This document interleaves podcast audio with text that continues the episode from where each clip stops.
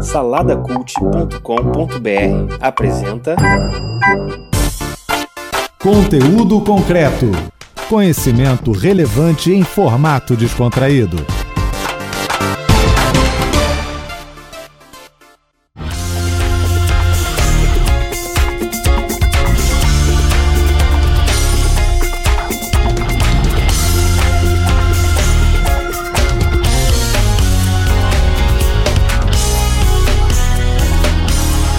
Você que está aí pelas rampas da UERJ e imediações. Estamos aqui em mais um conteúdo concreto.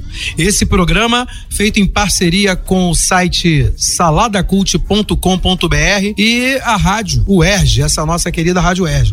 A gente está num programa de hoje poder falar de um tema que a gente já vem tratando, que fala de saúde da mulher, que fala da vida das famílias. E hoje a gente vai falar de maternidade, fertilidade e infertilidade. O meu nome é Kleber Pereira e nós estamos aqui com o doutor Paulo Galo, que é aqui do Hospital Universitário Pedro Ernesto, e com a doutora advogada Carmen Lúcia, que é uma paciente do doutor Paulo, e eles têm muito a dizer sobre esse assunto, mas isso não vai ser agora não. Quando voltarmos aí, eles vão se apresentar melhor, tal, vamos falar um pouquinho deles. E a gente vai poder fazer isso, mas é logo, logo depois do break. Vai subir a música, descer a música e você vai poder ouvir isso tranquilamente. É já já. For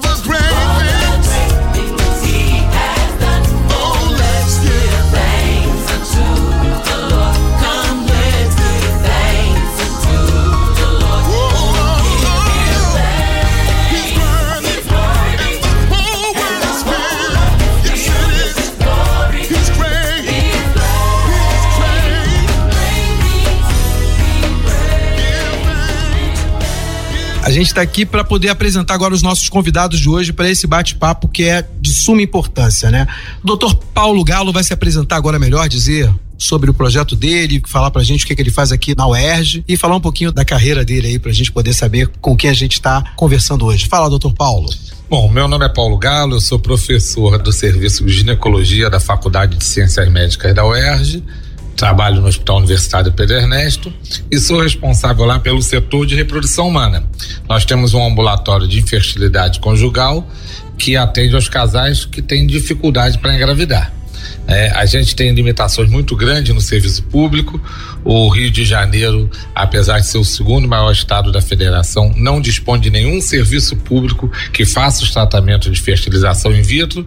A gente aqui no Pendernet nós conseguimos fazer os tratamentos clínicos, os tratamentos cirúrgicos de infertilidade, quer dizer, aquelas pacientes que não engravidam porque não estão ovulando, porque tem alguma disfunção hormonal, a gente consegue corrigir aquelas pacientes que têm obstrução nas trompas, a gente pode operar para para desobstruir as trompas, quando tem endometriose, mioma, pólipos. Então, nós efetuamos os tratamentos cirúrgicos e os tratamentos clínicos de infertilidade. E é um problema que acomete 15% de toda a população. Quer dizer, 15% de todos os casais têm alguma dificuldade para engravidar. Então, a gente tem aqui essa possibilidade de ajudar esses casais nos casos de que o tratamento clínico ou tratamento cirúrgico tem possibilidade de corrigir o problema. Aqueles casos mais graves que precisam de fertilização in vitro ou de inseminação intrauterina, infelizmente nós não dispomos de nenhum serviço público no Rio de Janeiro. Caramba, doutor Paulo já foi rápido e rasteiro, falou de muita coisa em pouquíssimo tempo. Mas nós vamos depois destrinchar um pouco melhor isso aí. Carmen, se apresenta aí pra gente, fala pros nossos ouvintes por que que você tá aqui, qual é a tua experiência, como é que você vai colaborar conosco nesse papo. Onde você entra aí? Meu nome é Carmen Lúcia, eu sou advogada e eu exauri toda a parte acadêmica e comecei a buscar dentro do meu casamento é, a possibilidade de uma gravidez. E a gente, como qualquer casal, a gente tentou de forma natural e o bebê nunca aparecia, nunca vinha e tudo, e isso gerou um grande nervosismo por parte do casal, meu e do meu esposo, mas é, não só da gente, mas também da família em geral, né? O casal engravida e todo mundo fica grávido. É, e aí nós começamos uma busca é, a um profissional específico para que pudesse nos tratar, visto que os ginecologistas, eles, é, alguns, os três ou quatro que eu já havia passado por eles, eles disseram, olha, o ideal é que vocês busquem um fertilita. E que palavra é essa? Porque eu nunca tinha escutado falar no termo fertilita. É, fui no São Google, procurei e aí encontrei É, alguns não sabiam por onde começar, era tudo muito caro, tudo muito fora surreal, fora da minha realidade. Sou artista, fazia isso. E até que um casal, através de um blog que eu tive, um casal amigo meu, né, que eu conheci através da internet, engravidou é, através das técnicas de produção assistida do Dr. Paulo, né? É, e aí ele, ele sendo médico foi aluno do Dr. Paulo Galo é, na UERJ e aí ele, ele me incentivou muito, ele falou, não, olha, nós falamos com o Dr. Paulo Galo por causa de vocês e tal, porque ele quer conhecer vocês. E aí, no final do dia, eu cheguei em casa, normalmente, o telefone tocou e eu atendi quem era, o Dr. Paulo Galo. Nossa, eu quase morri. Se fosse a Xuxa, se fosse qualquer pessoa, eu não, teria ficado tão nervosa. Eu não acreditava que aquele cara é, top, que só via na televisão, nas revistas, e que o cara era chefe do setor de, de infertilidade do Pedro Ernesto. O cara tava me ligando, assim, quem eu era? Eu era ninguém ali, eu era recém-formada. É, e ele foi super, super é, cuidadoso, nos convidou a, a comparecer no Pedro Ernesto e avaliou o nosso caso e tudo. E aí é, foi todo um caminho tortuoso, mas graças a Deus hoje temos uma linda menininha em casa, é, cabelão. e ela é nossa filha e, de certa forma, olhar para ela, eu sempre falo, ela não é filha do Dr. Paulo Galo, hum, assim, ela é moreninha e tudo, mas olhar para ela é lembrar do Dr. Paulo. E o meu marido fala a mesma coisa, então tá tudo certo. Que, que legal. Assim, a gente está gravando esse programa porque, óbvio, né? Várias, a gente tem várias demandas que nos afligem e o, o projeto do conteúdo concreto, junto com o site Sala da Cult e Maná Manteiga, que também é, é um parceiro nosso, é justamente falar das questões que estão tão na boca do povo, né? Que incomodam as pessoas, que, que mexem lá dentro das pessoas. E você colocou muito bem, Carmen, o que isso representa para pra gente, né? E pra gente também tem esse sentimento, a gente tem vários amigos que tiveram um problema. Eu mesmo, pra minha esposa engravidar foi, foi bastante complicado e a gente tratou disso num outro programa que a gente fez aqui no Conteúdo Concreto, minha esposa tem endometriose, então foi bastante complicado. A gente tentou durante algum tempo. Os tratamentos não são simples, né? São bastante complicados. É, acabam exaurindo muito da sua força, a esperança fica balançada.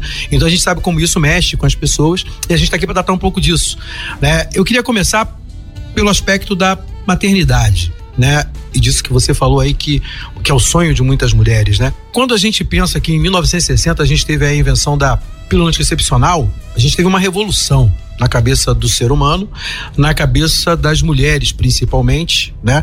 E alguns homens ficaram igual aquele cantor Odair José, né?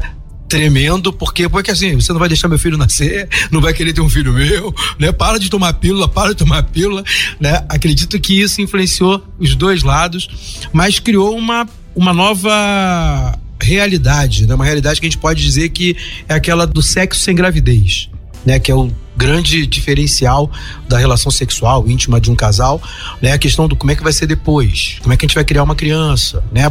E sexo da gravidez. Né?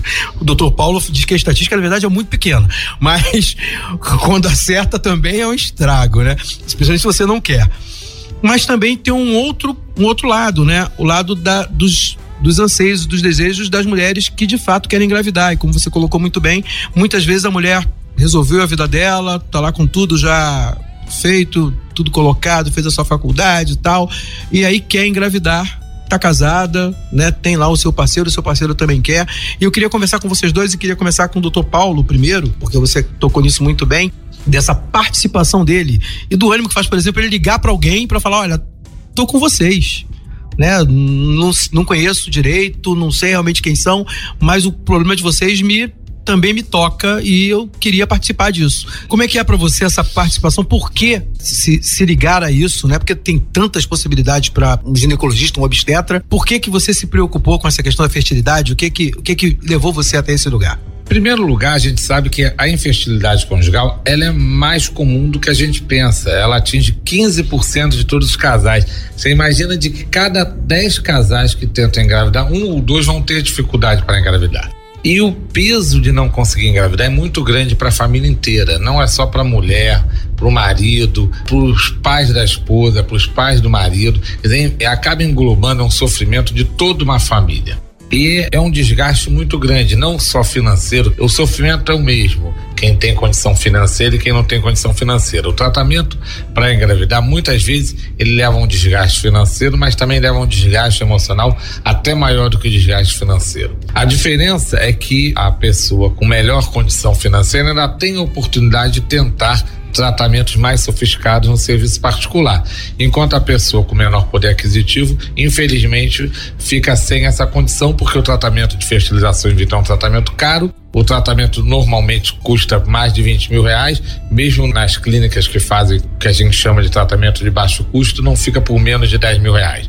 Então a gente tem essa angústia eh, de não conseguir engravidar e essa angústia de muitas vezes não ter nem condição de engravidar. E infelizmente o Ministério da Saúde, as secretarias estaduais e municipais de saúde não valorizam a infertilidade conjugal, não dão a possibilidade, não percebem que a infertilidade conjugal é um problema que acaba acaba sendo um problema de saúde física e emocional. Transtorna toda uma família, transtorna um casamento, muitas vezes pode acarretar até na separação desse casal, porque quando, quando as coisas não acontecem, muitas vezes você acaba procurando culpados, que é uma coisa que a gente não tem que procurar. A gente sabe que em 40% das dificuldades de engravidar, o problema está nos dois, tanto no homem como na mulher. E quando a gente entra numa, num, num tratamento para tentar engravidar, a gente não está buscando culpados, a gente está buscando soluções soluções, né? É, não adianta saber se o problema é maior do, do espermatozoide do marido, da ovulação ou das trompas. O que interessa é que é um casal que se ama, que quer ter um, construir uma família e que está tendo dificuldade. Isso gera uma, uma sensação de impotência muito grande, mais até na mulher do que no homem, que, que tira dela o valor mais importante que é é uma coisa que nasce com ela, o desejo da maternidade. Com raras exceções, tem mulheres que não pensam em ser mãe, mas são raras exceções. A maioria das mulheres, elas se programam para um dia organizar a sua vida e, e, vir a ser mãe. E quando se depara com uma coisa que parece uma coisa tão natural, que todo mundo tem, tem mulher que tem filho até sem querer ter, e ela não consegue ter, isso dá a elas uma sensação de inferioridade em relação às outras mulheres muito grande. Então, eu, eu, eu mais de 15 anos que a gente tá, faz esse nosso trabalho aqui no ambulatório de infertilidade. A gente vem brigando muito já junto com o governo do estado, Secretaria de Saúde. Agora a gente está com contato lá no Ministério, no Ministério da Saúde em Brasília para tentar uma parceria, fechar algum convênio para que a gente possa ter no Rio de Janeiro um serviço de fertilização in vitro que possa oferecer todos os tratamentos necessários para esses casais. Porque é muito, é, é muito angustiante para mim é poder fornecer esse tratamento para quem tem uma condição financeira melhor e não poder fornecer esse tratamento para quem tem uma condição financeira um pouco pior. E você colocou um dado da pílula anticoncepcional que é muito importante, porque a pílula anticoncepcional, quando surgiu na década de 60, ela permitiu que a mulher separasse a sua vida sexual da sua vida reprodutiva. Além disso, ela deu uma liberdade maior para a mulher para escolher o momento mais adequado para engravidar. Então, isso permitiu que a mulher entrasse no mercado de trabalho, fosse estudar, fazer mestrado, doutorado, pós-graduação, esperasse comprar seu primeiro apartamento, melhorar as condições financeiras para depois engravidar. E isso foi uma coisa boa, mas por outro lado, em termos de fertilidade, nos trouxe um problema. A mulher começou a retardar muito a gravidez. E a taxa de fertilidade da mulher começa a cair já aos 25 anos e cai muito depois dos 35 anos. Então, além dos problemas que normalmente já levariam à infertilidade, a gente também teve um problema adicional, que é o fato das mulheres postergarem a gravidez. E por desinformação, elas acabam postergando demais e levando a, a um momento que a gravidez é mais difícil. Para você ter ideia, a chance de engravidar namorando aos 30 anos, quando uma mulher tem 30 anos, é 20% ao mês. Isso significa que de cada Caramba. casal que tem vida sexual no período fértil, quando a mulher tem 30 anos, dois engravidam, oito não engravidam. Os dois que engravidam geralmente são os que não queriam, acidentalmente. Que a cabeça arrebentou, tava, não era Estatística de Murphy. É. As, as que querem nunca engravidam no primeiro mês. Então, aos 30 anos a chance é 20%. Aos 40 anos é apenas 5% ao mês. Caramba. E aos 42 anos é apenas 2% ao mês. E até no procedimento de fertilização in que é um procedimento caro, sofisticado, essas chances diminuem muito com a idade. Aos 30 anos, a chance de engravidar é 60% numa FIV. Aos 40 anos, a chance é de apenas 20%. Aos 42 anos, a chance é 5%. Então, quer dizer, mesmo a pessoa que tem dinheiro aos 42 anos, que pode gastar 20, 30 mil reais, vai ter uma chance de 5, 10% no máximo de engravidar. O advento da pílula anticoncepcional e o fato da mulher postergar a gravidez acabou causando um problema adicional para conseguir a, a gravidez para esses casais. Você está ouvindo conteúdo concreto.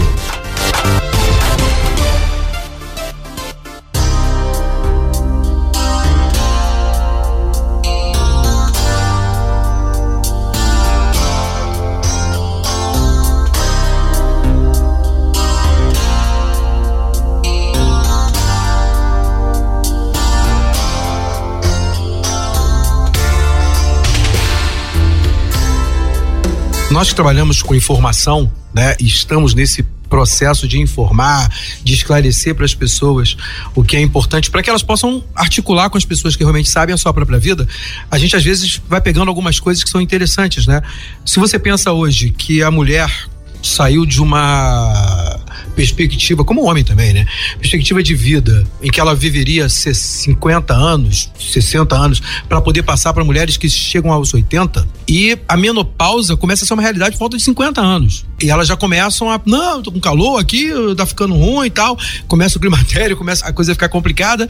E a gente vê essa coisa de deixar tardia a gravidez realmente compromete. Mas eu acho que as pessoas não têm noção de que algumas escolhas podem fazer com que a sua outra escolha postergada, porque muitas mulheres, na verdade, falam inclusive disso, como é que isso é para a cabeça de uma mulher, né, que conscientemente falou: não, agora eu tenho uma liberdade maior para decidir. Eu vou, vou até fazer sexo com meu marido, vou namorar, vou ficar legal, mas engravidar eu não vou porque eu quero colocar minha vida legal, eu quero acertar minha vida, a situação não tá fácil, né? O Estado não paga, então eu não posso arrumar dinheiro de qualquer jeito, né? Então vou ter que me organizar e eu quero fazer isso com calma, não vou ter um filho agora, mas vou ter daqui a 20 anos. Isso realmente é o grande problema.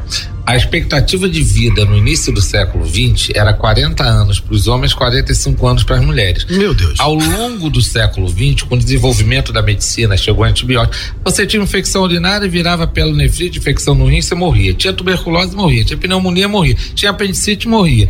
Então, desenvolvimento das técnicas clínicas e cirúrgicas, você dobrou a expectativa em um século. Então, a expectativa de vida dos homens passou de 40 para 80 e das mulheres para 85 anos. Só que o ovário da mulher ela mulher já nasce com aquele número de ovos. O ovário da mulher foi feito geneticamente para funcionar principalmente entre os 15 e os 25 anos. Olha e era para uma mulher viver 40 anos. Eu brinco que a gente estendeu artificialmente a vida da mulher e esquecemos de avisar os ovários. Então o ovário da mulher continua funcionando como se essa mulher fosse viver 40, 45 anos. Então a mulher começa a menstruar por volta de 13, 14 anos, o pico da fertilidade entre os 15 e os 25 anos, depois de 25 anos a fertilidade começa a cair e despenca depois dos 35. Porque se, se a gente fosse avaliar os outros mamíferos, eles já começam a se reproduzir a partir do primeiro do segundo cio. Claro né? O cio da mulher seria a menstruação.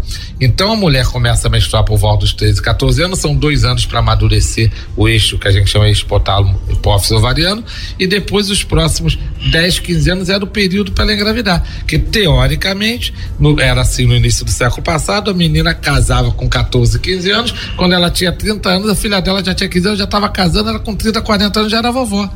Uhum, e aguardava o final da vida. Então, houve uma mudança muito grande tanto em relação à expectativa de vida do século passado, como também ao fato de poder com a pílula anticoncepcional retardar o momento para engravidar, só que o ovário da mulher continua funcionando como se ele se ele fosse acabar aos 40 anos. Então esse fato de retardar demais a gravidez hoje é um grande problema nas nossas mulheres.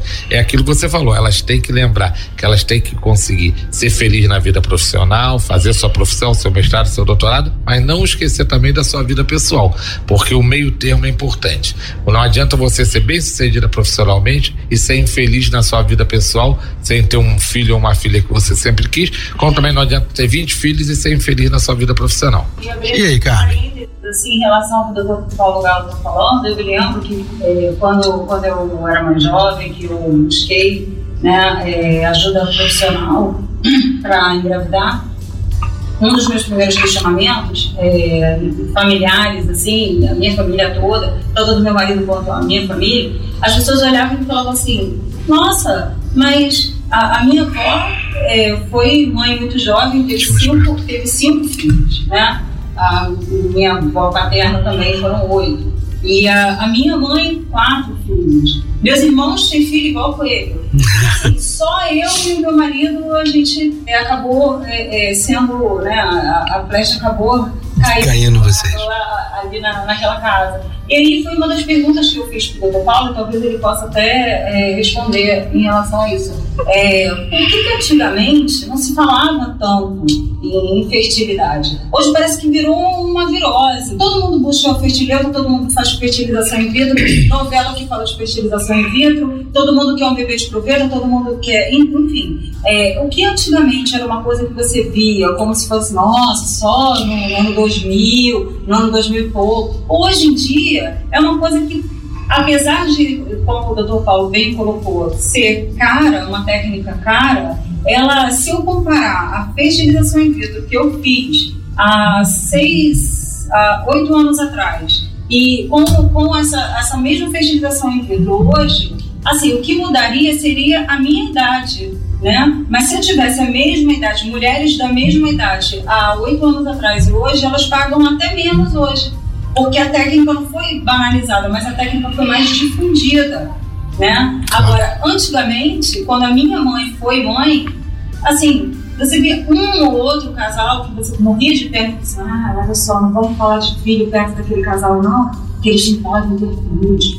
Um casal. Hoje em dia, assim, roda de amigas, o que eu mais vejo é esse tipo de assunto. Mas você tentou pela primeira vez com que idade, cara? Não, 29 anos. 29, já estava já tava na curva descendente, como disse o doutor Paulo. Mas até os 35 anos é uma idade relativamente segura para tentar engravidar. Uhum. Depois dos 35 anos é que a curva desce muito rápido. Desce vertiginosamente, né? Então, assim, é, na verdade, eu tive um problema, eu, eu engravidei, não sabia que estava grávida, perdi esse bebê, não sabia que eu tinha perdido esse bebê, e aí no hospital eu tive a notícia e foi um MAC. Depois de ali eu pensei, bom, vou engravidar a hora que eu quiser. Então, nós nos guardamos e tudo, e com 29 anos, é, é, a gente começou a investigar, que foi quando eu tive essa bebê, a gente começou a investigar. E aí, a gente chegou até um, um profissional ginecologista e ele virou e, depois da anamnese, ele, depois de olhar os exames e tudo, ele falou pra mim assim, você engravidou do seu marido? Eu fiquei muito sem graça. Pode? Aí eu falei assim, olha, é, se ganharam na loteria, rasgaram o bilhete. Porque a possibilidade de você engravidar e engravidar do seu marido é um milhão, assim, é muito difícil. Então, vocês têm, eu jogo a toalha, eu não tenho mais o que fazer por vocês, vocês realmente têm que procurar um fertilizador. E isso começou a fazer um mal para mim, assim, foi um soco no estômago, sabe? Não era o momento que eu buscava, eu não tinha ainda finalizado a, a, a, os estudos, a faculdade, tudo mas se tornou uma questão de honra, assim, para perseguir aquilo ali. Né? E a gente começou assim, a se preparar, porque o momento não era aquele, mas que quando o momento chegasse, a gente né, queria dar Tivesse pronto. É, queria, queria estar pronto e não queria ter mais surpresas desagradáveis do que aquele primeiro momento.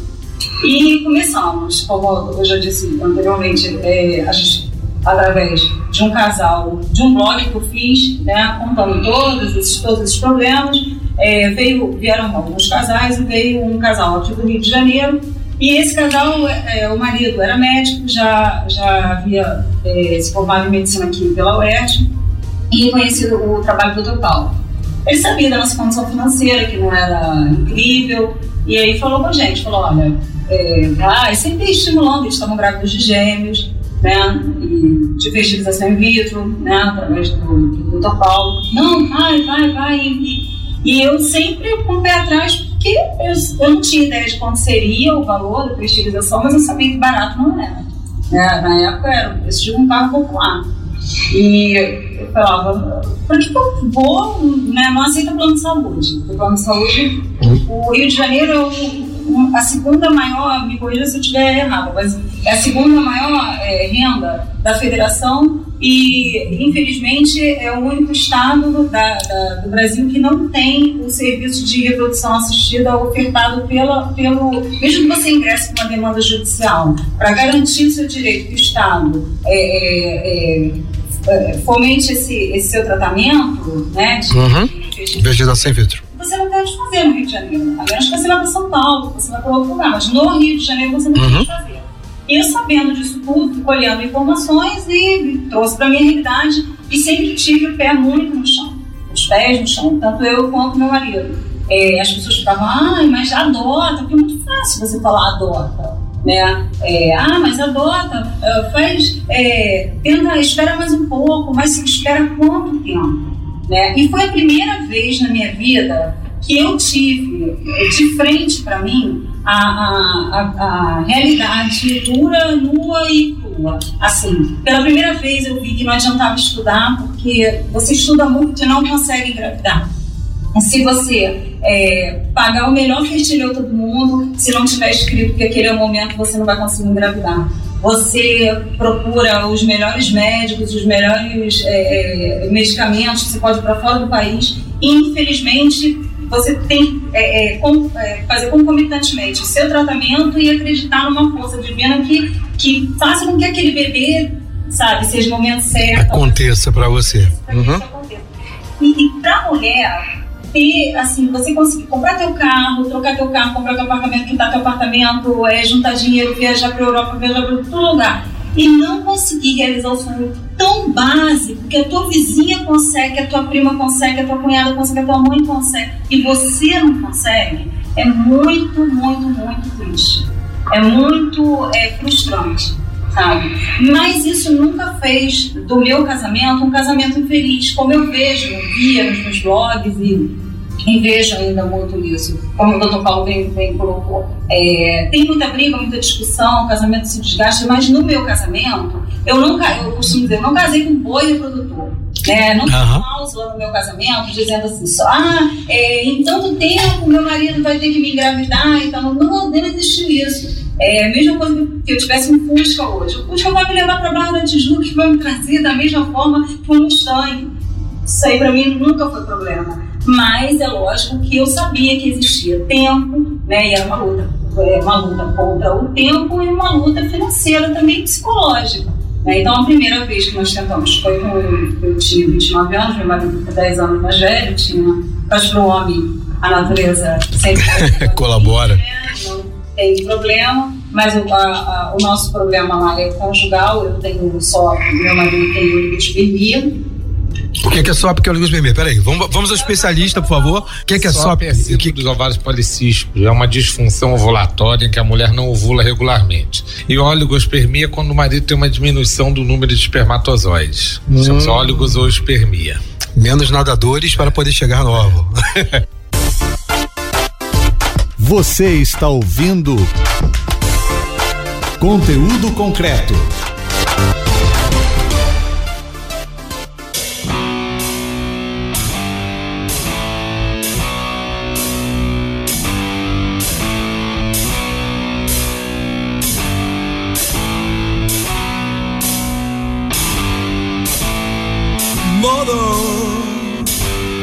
your children not to walk my way. Tell your children not to hear my words, what they mean, what they say, mother. Porque assim, acho que existe em vários casos uma conjuração de coisas, né? Você tem algumas combinações que aumentam a porcentagem de infertilidade conjugal, que é, na verdade, o, o, a questão do ambulatório aqui no UP. 40% das vezes você encontra problema de fator masculino ao mesmo tempo problemas com fator feminino. Associados, Associados no, da, no mesmo na, casal. No mesmo casal. E isso faz com que para a mulher fique ainda mais complicado, né? Porque no final eu, tenho uma amiga que falava muito isso, né? Nós trabalhamos juntos durante vários anos e ela falava sempre isso. Ela falava, Clebinho, pelo amor de Deus, né? Quem escolhe engravidar não é homem. Homem não escolhe engravidar porcaria nenhuma. Quem vai engravidar é mulher. Porque ela pode dizer não para gravidez e pronto ainda que ela engravide, ela pode ir para uma clínica de aborto, fazer o, fazer o aborto e o cara nem saber. então quem escolhe é ela.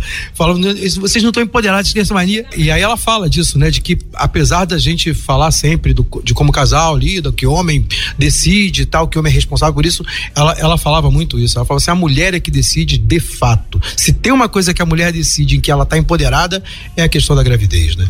E é fato, né? É.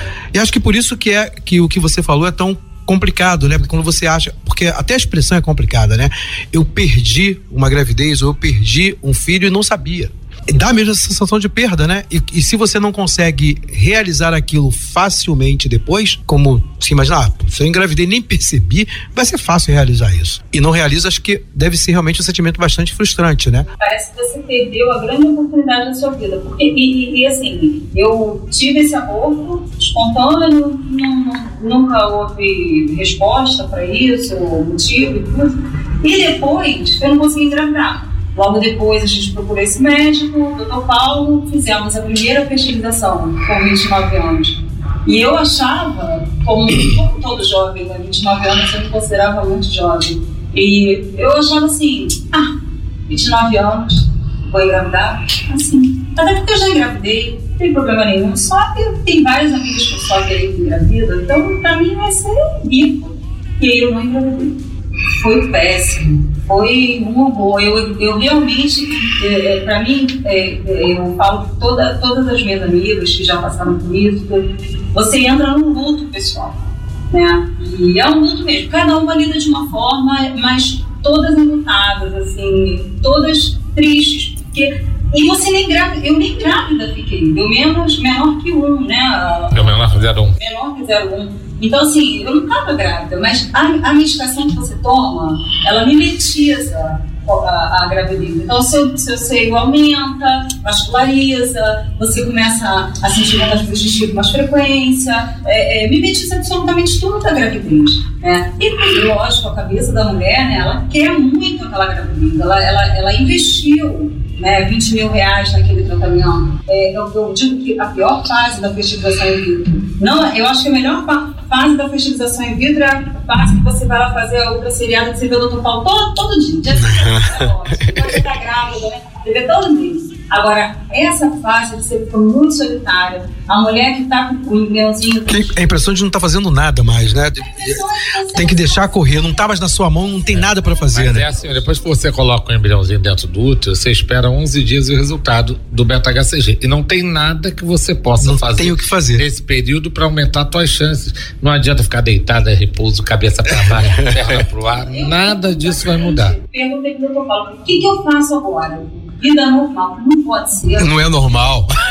Ué. Olha, tecnicamente é como se você estivesse namorando ainda, né? Você nem teve atraso, nem teve o atraso menstrual você. Então, se você tivesse namorado e engravidado, você ia andar de montanha russa, você ia pular, você ia fazer bang jump, você ia fazer tudo que você é, quer fazer. É, é vida normal sem exageros. É, bang jump também não, né? Montanha russa é por conta dela.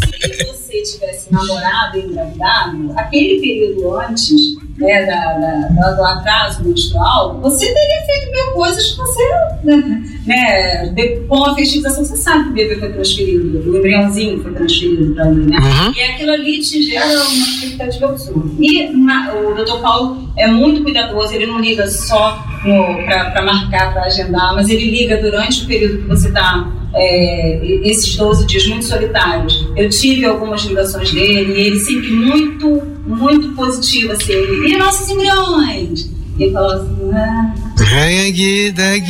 é. E, eu acredito muito que essa veia do Dr. Paulo é, vem exatamente por ele ser professor e de uma instituição pública, muito bem é, credenciada, assim, como a UERJ. Né? Então ele lida é, com, filho, com, os filhos do rico, né? com os casais que querem ter filhos e têm essa condição financeira, mas eles lida, ele lida muito mais com a necessidade, a tristeza das cartinhas que chegam da, daquelas pessoas que não têm né, a, a, a, educação institucionalizada, que não têm a condição financeira, né, e ele não banaliza isso. Né, ele tenta, de toda forma, é, acrescentar na, na vida desses casais esse, esse bebê. E muitas vezes consegue, por persistência. Vocês que estão aí do outro lado não estão vendo, mas o doutor Paulo Gal tá vermelho aqui. Ele está super sem graça.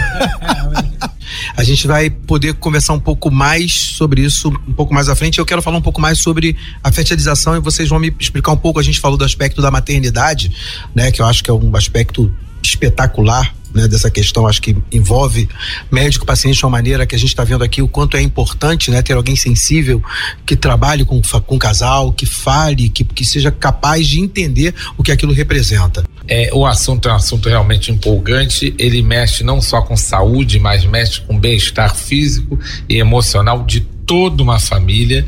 É, é, e a gente sabe que o, o, a angústia que isso causa, o tratamento causa, a espera do resultado causa, é, não tem preço. Quando a gente, quando o resultado é positivo, a alegria da família compartilhada por nós é, é, é não, não tem preço quando dá certo.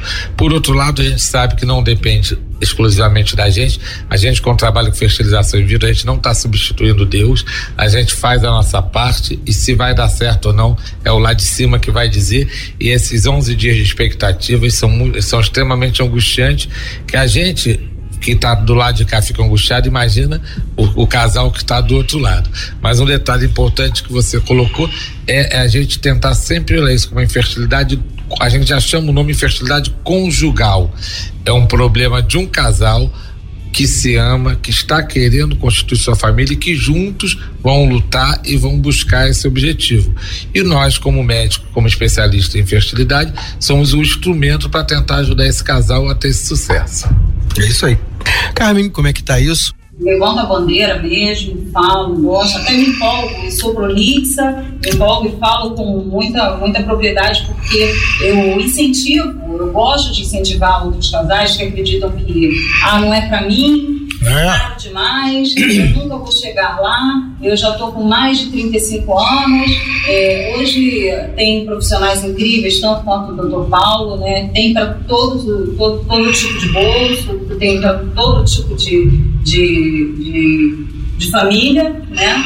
E as, as opções são inúmeras. Basta que você procure o um profissional e que seja uma parceria. Isso é fundamental.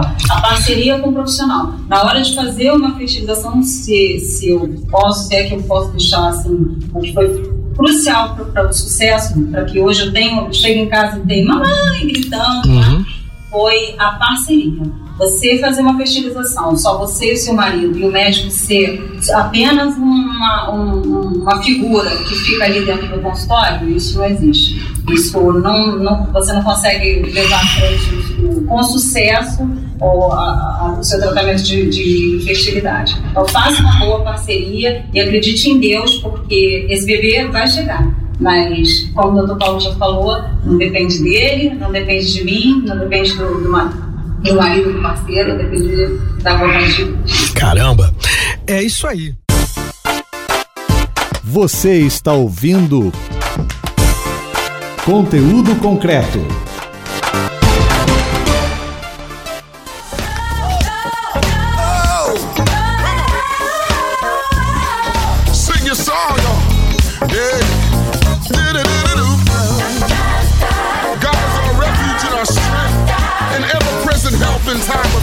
É isso aí, gente. Nós estamos de volta aqui nos estúdios da nossa Rádio Web com o nosso conteúdo concreto. A gente vai falar um pouquinho mais aí sobre fertilidade, sobre maternidade, sobre infertilidade. A gente vai começar um pouquinho falando de uma coisa que a gente acabou lidando um pouquinho antes e a gente falar um pouco mais sobre isso. A fertilização in vitro, ela tem essa siglazinha FIV, mas não é uma coisa simples. A gente falou várias vezes sobre isso aqui, que não é barato, pode ser caro. Mas a gente queria saber um pouquinho se tem algum pulo do gato, doutor. Como é que a gente faz para que pessoas que não são ricas, como alguns artistas de TV que podem ter trigêmeos e tal, porque implantam a posição de óvulo, gastam uma grana investindo nisso, como é que faz uma pessoa comum que está com essa necessidade que a Carmen já colocou tão bem? Como é que faz uma pessoa comum que é abarcada por essa questão da infertilidade? Como é que um casal lida com isso? Como é que ele pode fazer para procurar soluções que tenham a ver com ele, né? E hoje em dia, infelizmente, falando aí, com o bolso dele também. Primeiro esclarecer o que é a fertilização in vitro. É que vulgarmente é conhecida como bebê de proveta.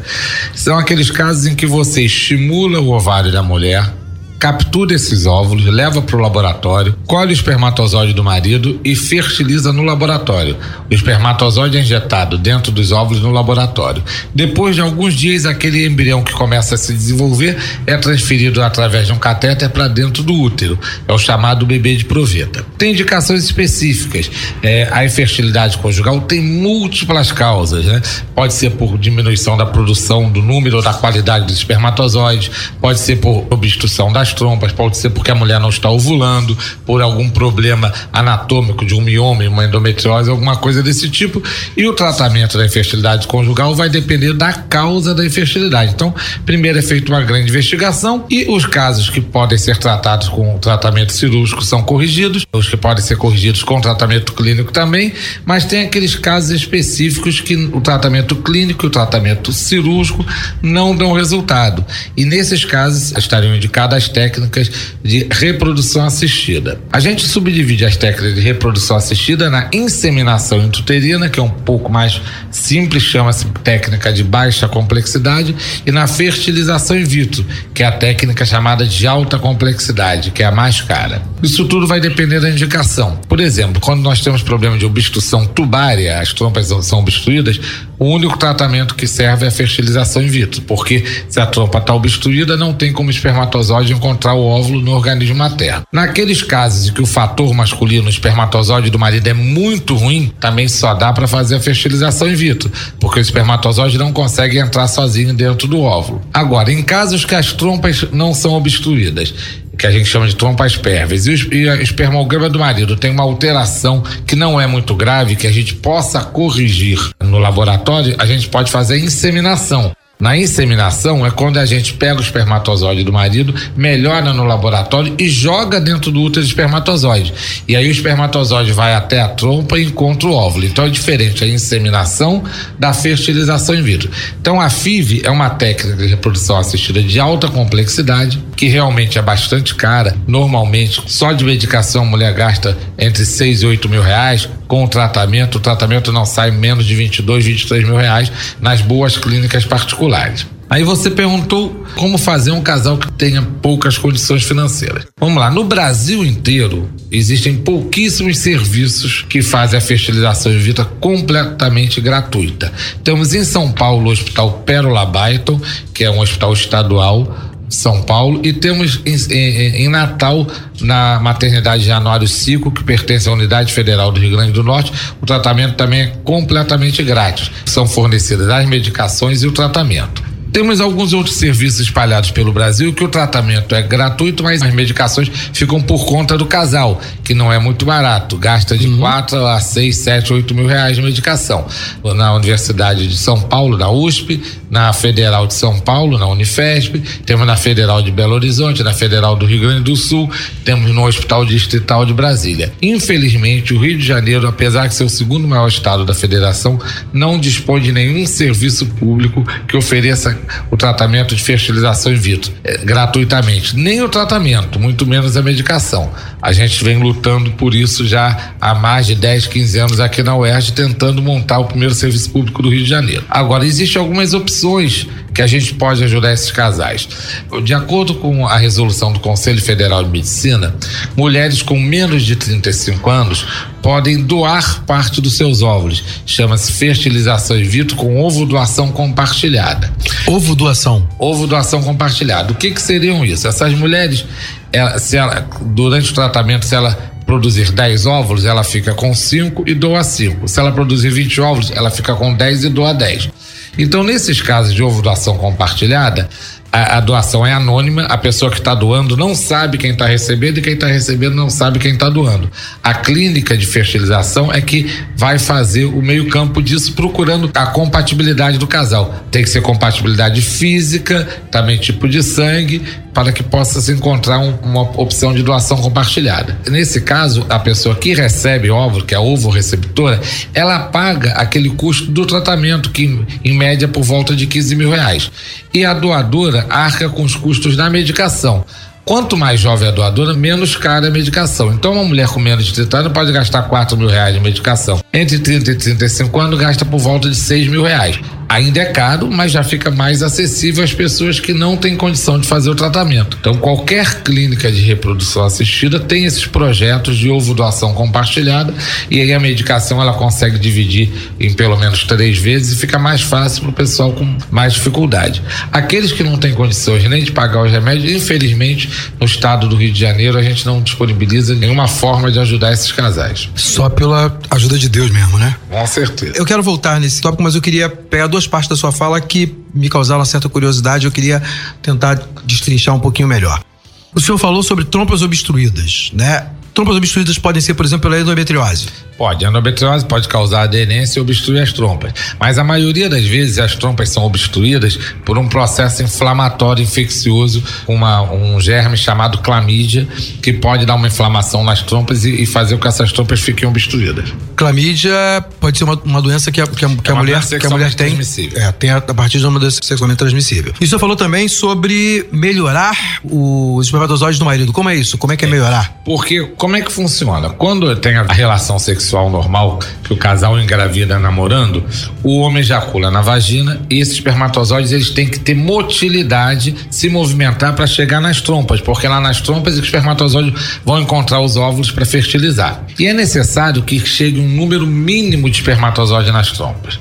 Então, quando a gente faz no laboratório, a gente faz um procedimento chamado capacitação espermática, que você pega os espermatozoides, passa ele por um processo em que a gente tira os espermatozoides parados, concentra os espermatozoides imóveis e usa alguma substância para melhorar a motilidade dos espermatozoides. Quando você, após o processo de capacitação, você tem mais de 5 milhões de espermatozoides móveis por ml, você pode tentar o tratamento de baixa complexidade, que é a inseminação intrauterina. Quando você não consegue isso, quando tem menos de 2 milhões de espermatozoides por ml, após a capacitação, está indicada a fertilização in vitro, porque esses espermatozoides não vão conseguir chegar em número suficiente nas trompas. Por quê? A fertilização não ocorre com a possibilidade de um espermatozoide chegar e penetrar no óvulo. É necessário que milhões de espermatozoides grudem no óvulo e eles liberam uma enzima chamada hialuronidase. É um trabalho de equipe. Quando esse nível de hialuronidase fica muito grande na, na, membrana do óvulo, esse óvulo vai modificar o seu potencial de ação e permitir que um espermatozoide entre. Então, na verdade, não é o primeiro espermatozoide que chega, o mais bonito, o mais esperto, que tem melhor papo. É, é um Que tem trabalho melhor em equipe. Os espermatozoides todos se grudam no óvulo, liberam hialuronidase e esse trabalho em equipe vai fazer com que o óvulo permita a entrada de um espermatozoide. Por isso que você tem que ter um número mínimo de espermatozoides em condições de chegar nas trompas. E é um caminho longo. O espermatozoide vai passar pelo colo do útero, pela cavidade uterina, vai migrar pela trompa toda e lá no finalzinho da trompa é que vai encontrar o óvulo. Caramba. É, agora, agora eu lembrei de um versículo bíblico, né? Batei, batei, abre-se vos á, né? Que você é, é assim mesmo. Todo mundo bate junto, fica perturbando na porta do óvulo até ele abrir a porta e alguém entrar. Exato. Entra um, às vezes dois, tal, mas tem que, que bater na porta. Normalmente é só bíblico. entra um. Normalmente só entra um. É, normalmente. Então, o que a gente tá falando aí é, agora no meu Fantástico Mundo de Bob aqui, enquanto o senhor falava, deu um sorrisinho, porque eu pensei assim, uma academia de espermatozoides. Bota eles pra malhar, malhar, malhar, malhar, até ter força pra atravessar todo o útero e chegar até a- a- o local da inseminação.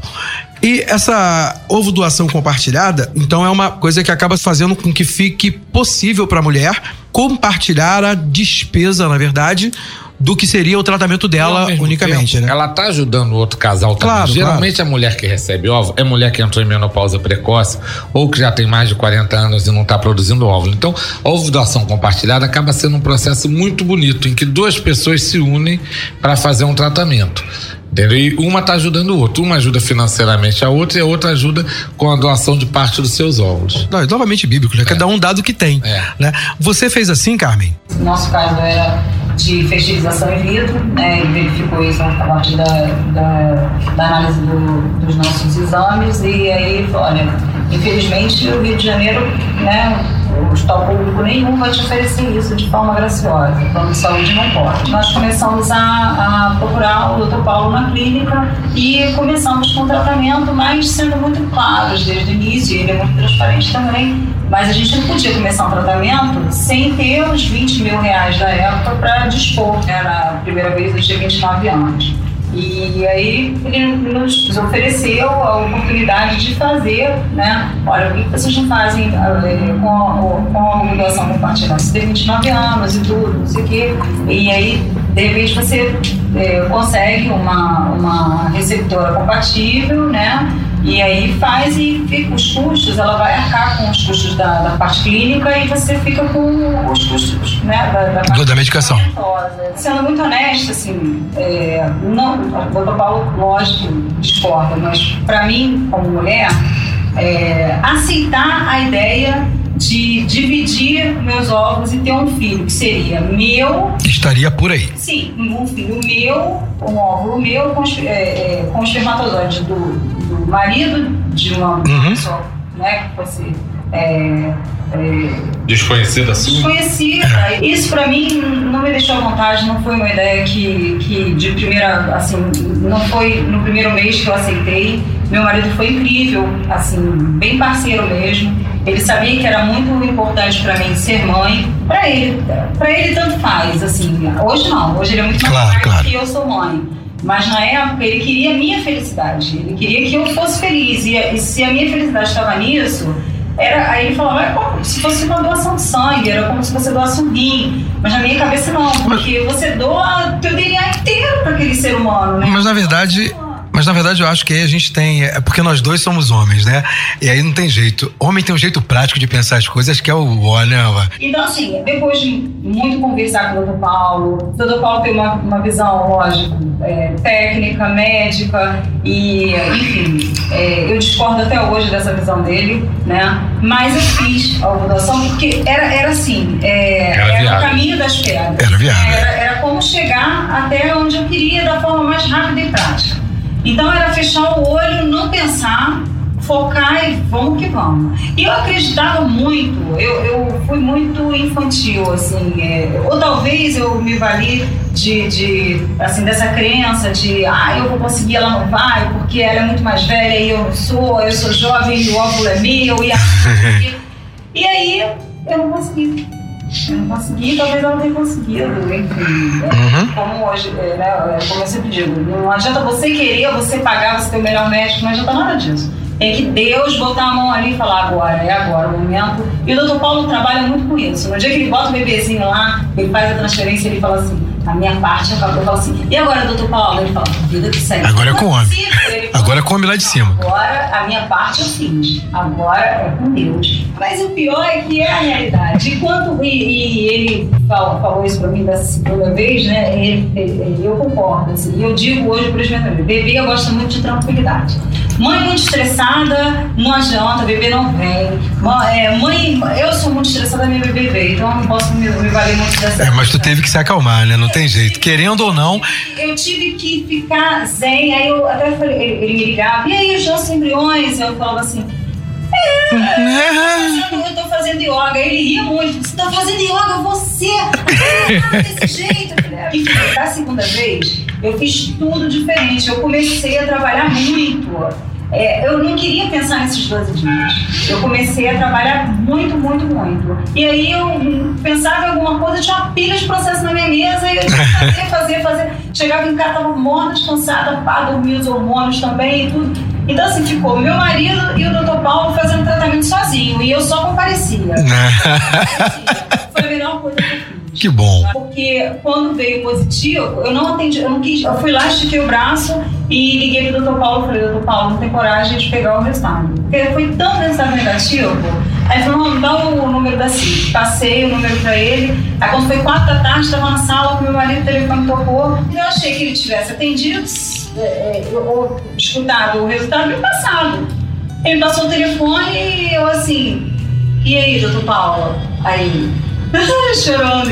A gente conseguiu, você tá grávida. Eu falei, ah, mas eu tô vou desmaiar. Ai, eu dei um troço. Eu vou ter um troço, doutor. Desmaia agora não, não desmaia agora não. E depois, só depois de 10 dias, fazendo outros exames de. Tração. repete, a gente repete a, a, a HCG e estava evoluindo mais do que a gente imaginava. E aí ele ficava, e os embriões, os embriões, doutor Paulo, agora só tem um aqui, né? Você não sabe, são dois. Eita! Ah, mentira. Gerações. E aí, no meio da gravidez, o outro não lidou de forma né, satisfatória e aí só veio um bebê. Mas tá ótimo. Ela Amém. Vai ter dois. Tá... Qual é o nome dela? Maria Laura. Maria Laura, um abração para ela. E já já estamos de volta. Você está ouvindo Conteúdo Concreto.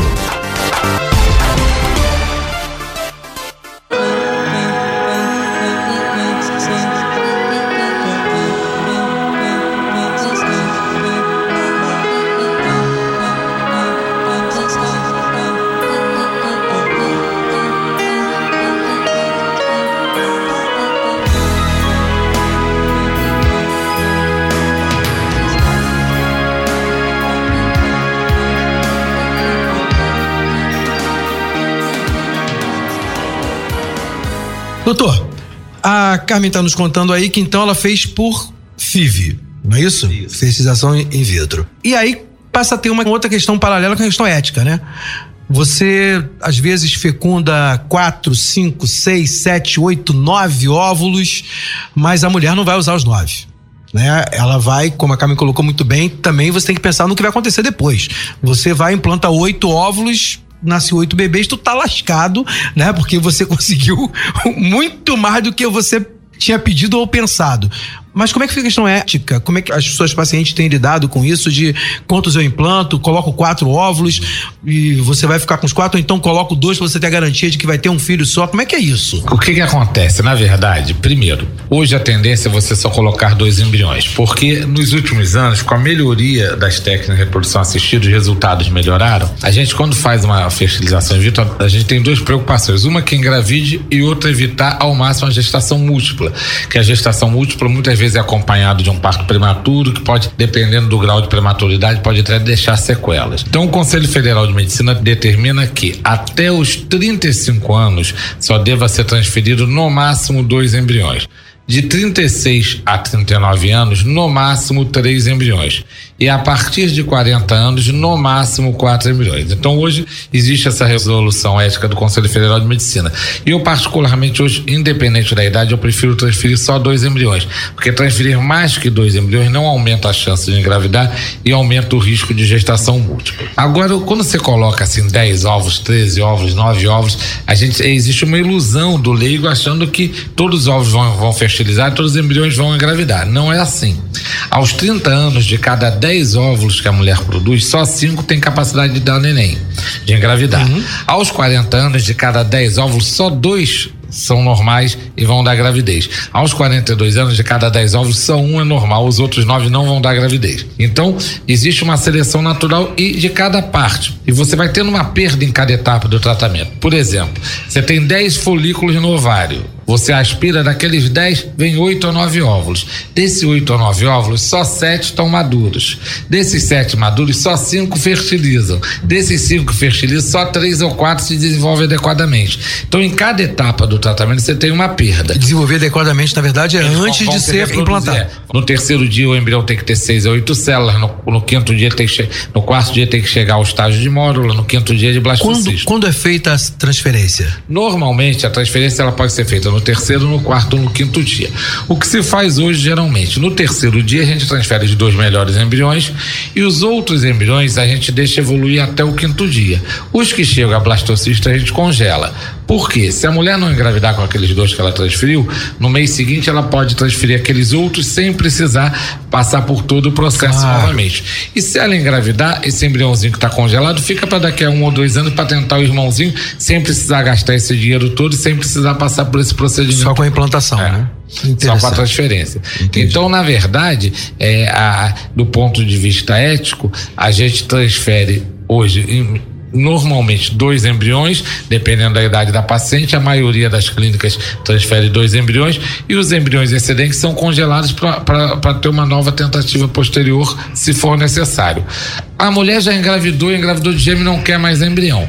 Ela pode doar esses embriões para outros casais é, ela pode deixar congelado para que a dois, três, quatro anos tentar engravidar de novo. Você tem visto muitas mulheres terem o dilema que a Carmen deu uma insinuada aí, que é Pô, mas eu vou deixar o meu lá, né? Alguém vai, vai ter isso no futuro, eu não vou ficar confortável. Porque já teve até uma novela aí que falou disso, né? O É, cara tinha doa- filho pro resto. do- Doação de óvulos, eu vejo diferente, eu, que é a carne. Eu acho o seguinte: a doação de óvulos, ela é uma doação, você está doando uma célula. E é uma célula incompleta, que só tem metade dos cromossomos dela. Então não é, não é uma célula que tem é, que é 46xx igual a ela. É uma célula com 23 cromossomos que vai se juntar a outra célula com 23 cromossomos do espermatozoide e vai formar um novo ser. Quando você doa sangue, você não fica vai lá, "Ah, fulano de tal tá com meu sangue ali nas veias. Quando você doa o rim, você não vai falar meu rim ali, aquele rim ali é meu, me devolve. Quando você doa óvulos é a mesma coisa. A pessoa para ser ovo doadora compartilhada, fazer ovo doação compartilhada, ela tem que ter uma cabeça muito boa entender que ela está doando ovos, não está doando um filho, que ela não tem o filho dela com outra pessoa e entender que ela está ajudando alguém que tem dificuldade para engravidar. Somente isso. Se a pessoa não tiver essa cabeça, é melhor nem ser doadora, porque senão pode acabar causando um sofrimento no futuro para ela. Quando é já fertilizado, ele também pode ser doado. Pode. Na verdade, antigamente era muito difícil. Agora, cada vez mais tem casais doando. Porque casais que já conseguiram um ou dois filhos não querem mais. E porque teria duas opções. Depois de cinco anos, você poderia descartar os embriões. E a- é, do ponto de vista ético, eu acho mais legal você doar para um casal. Porque tem casais que a mulher não produz mais óvulos e o homem também tem espermograma ruim. Então eram casais que eu tenho que pegar óvulos doados e espermatozoide doados. Então é mais fácil e mais- bem mais barato pegar embrião doado. Na nossa clínica, a gente tem um programa de doação de embrião que funciona muito bem e que satisfaz muito os casais que recebem embrião doado. Eu entendo que, pensando no que vocês dois estão falando, óbvio, eu ent- eu entendi os dois pontos de vista. Fico pensando também que também me preocuparia bastante, né? Um filho meu tá andando não sei aonde e tal. Na questão do óvulo, eu acho que eu concordo mais com o que o Dr. Paulo colocou. Eu acho que é, que é bem por aí, você não, não fez completamente. Na questão da fertilização, acho que eu já ficaria bem mais incomodado. Mas quando você para pra pensar, né, no que você proporciona ao outro, né, você acaba tendo que dar uma balançada, né? Porque eu acho que Parar pra pensar, você tem um embrião que é um embrião de boa qualidade, que tem chance de se implantar. Não é muito egoísmo você destruir aquele embrião, jogar fora aquele embrião. Hoje o Conselho Federal permite que você, depois de cinco anos, você pode descartar, o descartar embrião. ele depois de cinco anos. Ao, ao ponto que você tem pessoas que estão esperando um filho para dar amor. Eu sou católica e, e, assim, é, eu acho um absurdo você realmente descartar o embrião. São. Agora, por outro lado, eu penso assim: são embriões que é, eu fiz o tratamento, eu utilizei dos 10 que eu tinha, eu utilizei oito em algumas tentativas e dois ficaram Ficaram lá e estão congelados. e aí, depois de cinco anos, ah, eu quero doar para um outro casal. É um ato de amor, é de solidariedade, mas em contrapartida, é, eu sou advogada e eu sou bastante fria nesse, nesse sentido. Eu penso muito, assim, que até as, até as pedras se encontram. É verdade. Assim, eu, eu acabo, é, é anônimo, eu acabo autorizando que outro casal é, rece, recepcione esse, esse embrião e aí nasce um, um, filho meu e do meu marido no, no seio de uma outra Com direito a DNA e tudo, né? é, e aí Se fizer o teste de DNA, tem uma é filho. menina e é um menino. E aí esses dois se encontram, sei lá, no Canadá e aí se casam e. Doutor Paulo tá até rindo. É muita viagem. Enfim. Não, mas é, mas é, é novela, né? A novela falou disso, a novela falou Além disso. de tudo, a menina é papa anjo. É, mas- Não, não é não. Mais louco. Eu, eu acho que até pela minha profissão eu antevejo problemas e ante- não só problemas, mas eu an- antevejo situações. E essas situações, elas podem ser raras, mas o- a, a clínica, seja do Dr. Paulo, seja qualquer outra, Tem que deixar isso claro. é, além de deixar isso muito claro, ela não tem como garantir para ninguém tem. que essas crianças Deixa- jamais vão se encontrar. É, deixa eu Verdade. colocar uma se coisa. É. Claro. Vamos lá. Primeira coisa também a gente tem o casal que não quer doar nem quer descartar, ele pode ficar pagando anuidade o resto da vida, que é barato, 800 reais por ano, ficar pagando e deixar. Uhum. E manter congelado. Daqui a 5, 10, 15, 20 anos resolver mudar de ideia, tem o embrião. Mas a gente está esquecendo que tem muita gente aí que tem irmão que não sabe, né? O risco de casamento entre irmãos existe de uma existe forma ou de uma forma geral. Você, você pode ter certeza que teu pai não teve nenhum filho. Então É- é são curioso coisas esse- que são complexas e Sim, que sim. o risco assim estatístico disso acontecer é muito, muito, muito, muito pequeno. Mas tem certas coisas que quando acontece, quando Deus quer, vai acontecer. Você resolve que você nunca vai andar de avião porque você tem medo de morrer de desastre aéreo, o avião entra pela janela no meio da entrevista Mata e morre de desastre aéreo. Mas a gente tem que contar com as probabilidades, entendeu? Acho que tem uma expressão que a gente que, que a gente ouviu aqui que a Carmen colocou na boca do professor Paulo, que acho que tem muito a ver, né? A gente faz a nossa parte e o resto a gente confia em Deus, né? Eu acho que são dois tipos de confiança diferentes, né? Eu acho que vocês dois estão falando de duas perspectivas de confiar que Deus tem o controle de maneira diferente. Doutor Paulo está falando que, olha, eu fiz o que eu achava que é justo, que é certo. Mas acima de mim, tem alguém que tá tomando conta disso. Se não tiver que se encontrar, não vai se encontrar e pronto. Porque ele não vai permitir que se encontre.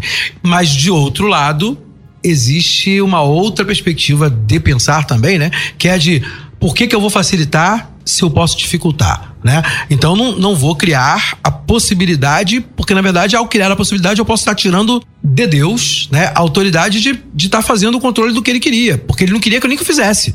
E como eu fiz daquela maneira, eu acabei pervertendo a ordem. E Se a gente as pensar duas coisas são assim. maneira, né? um casal infértil não deveria nem fazer Nunca fazer fertilização, porque claro. Deus já não queria que eles tivessem filho. Sim, A mulher sim, estroma obstruído, o homem tem espermograma muito ruim, então Deus não queria que eles tivessem filho, tinham que aceitar isso e, ser, e, se, e, Verdade. e e seguir a vida deles. Sim, Se a gente sim. parar pra pensar, ah, pra não ter risco de congelar ovo, embrião, o que que tem que fazer?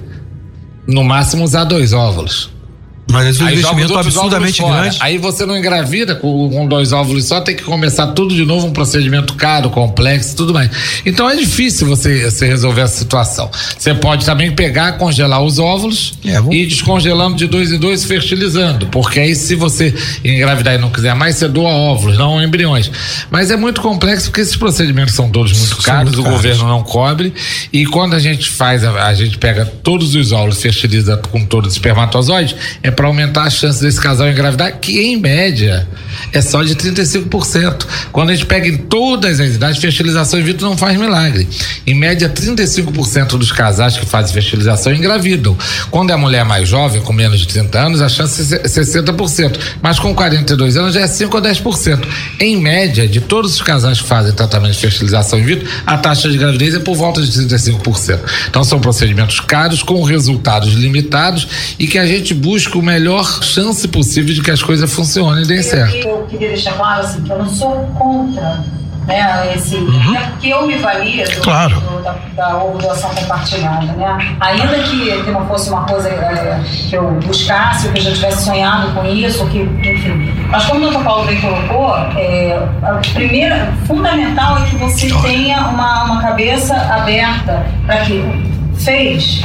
Não, depois não fica pensando nisso. É isso aí. Doou, você doou um rim, você não tem que ficar procurando, ou você permitiu que, que sua mãe morreu, que, que todos os órgãos, você não fica procurando aquela pessoa para saber, ah, o coração bate ali, ali tem um pouco da minha mãe. Não, não você, você tem que esquecer. Não, você pira, né?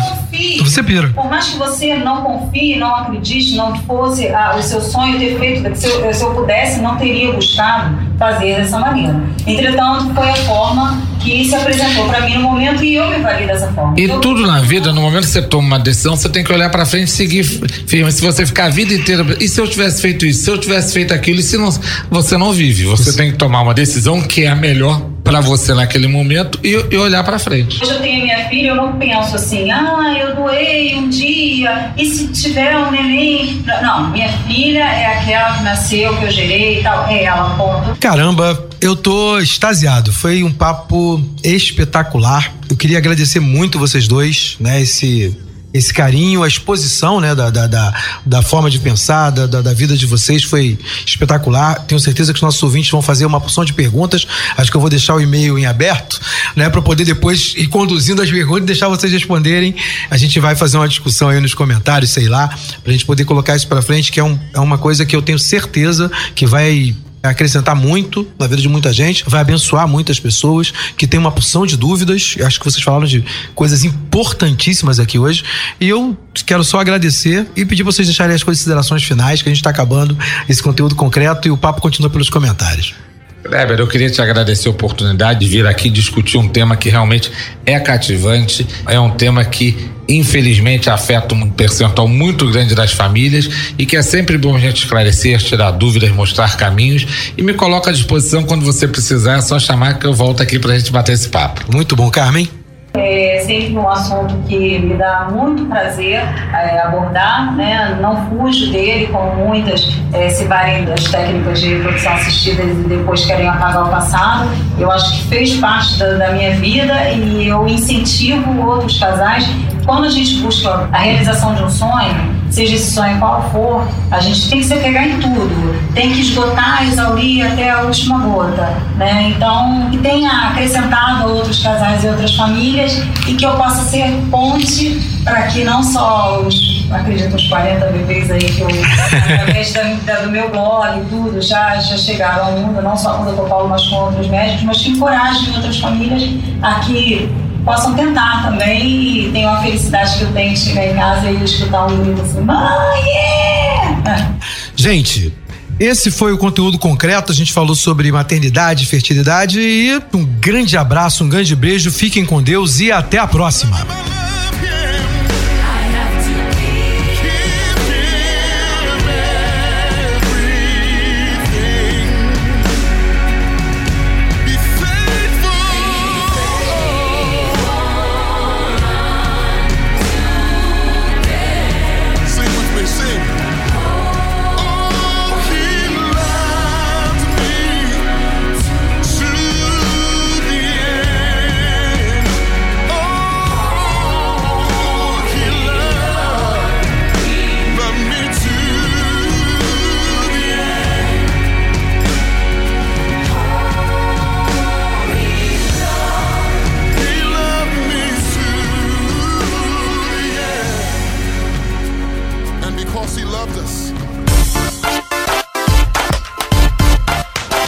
Rádio Erge apresentou Conteúdo concreto.